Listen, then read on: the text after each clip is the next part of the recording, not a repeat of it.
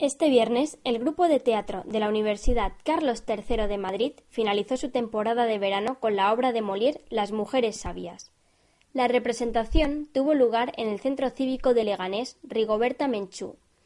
Durante el verano, el grupo de teatro ha actuado con esta comedia de Molière en diferentes pueblos de la Sierra de Madrid gracias al proyecto Uniescena.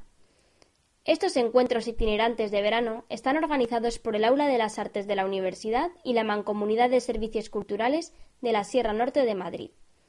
La versión y dirección de Las Mujeres Sabias de Molière es idea de la actriz profesional Paloma Zavala Folache, que también es profesora de la universidad.